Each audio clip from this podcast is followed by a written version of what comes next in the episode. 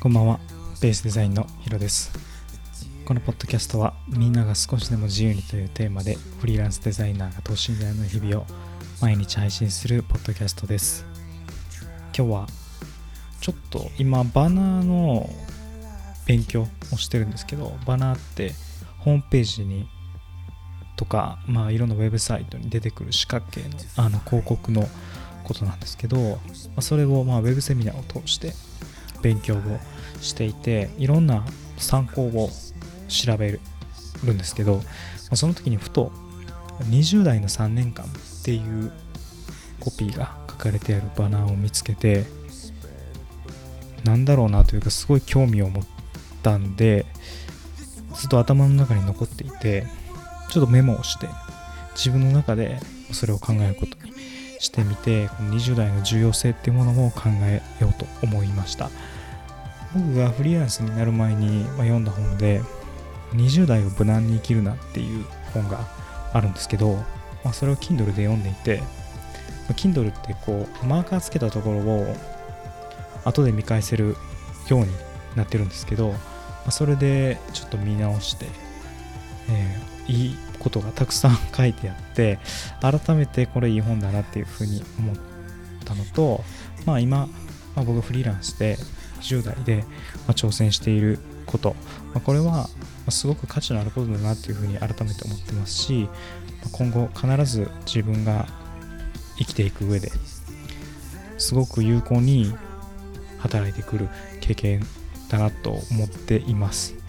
まあ、その本の中に書いていったところで、まあ、まさに今僕がしていることだなって思うのは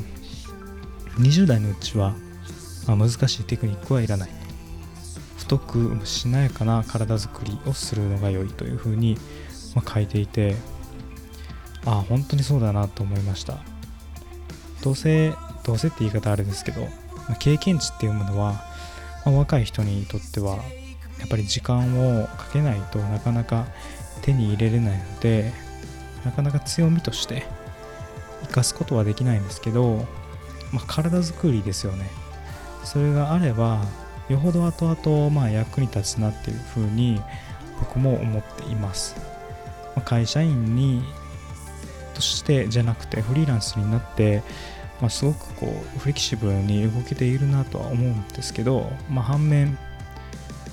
ただ結構ぶつかる壁みたいなのがありましてただこれはまあ何て言うんですかね柔軟な発想をしないダメだっていうふうに逆になるのですごく僕の中でいい経験だしこの本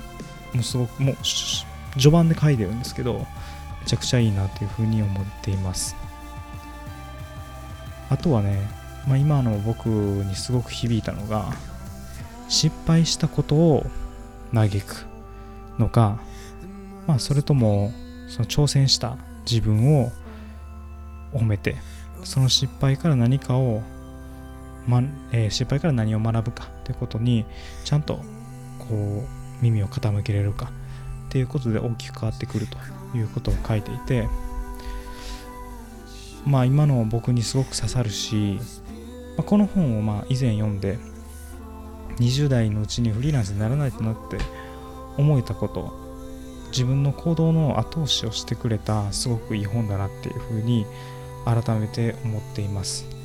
今僕のこの流れている時間20代のこの時間っていうのは、ま、すごくま貴重なものだしきっとまあ当たり前ですけど、ま、戻ってこない時間なのでこれをまあ大事にしながらただ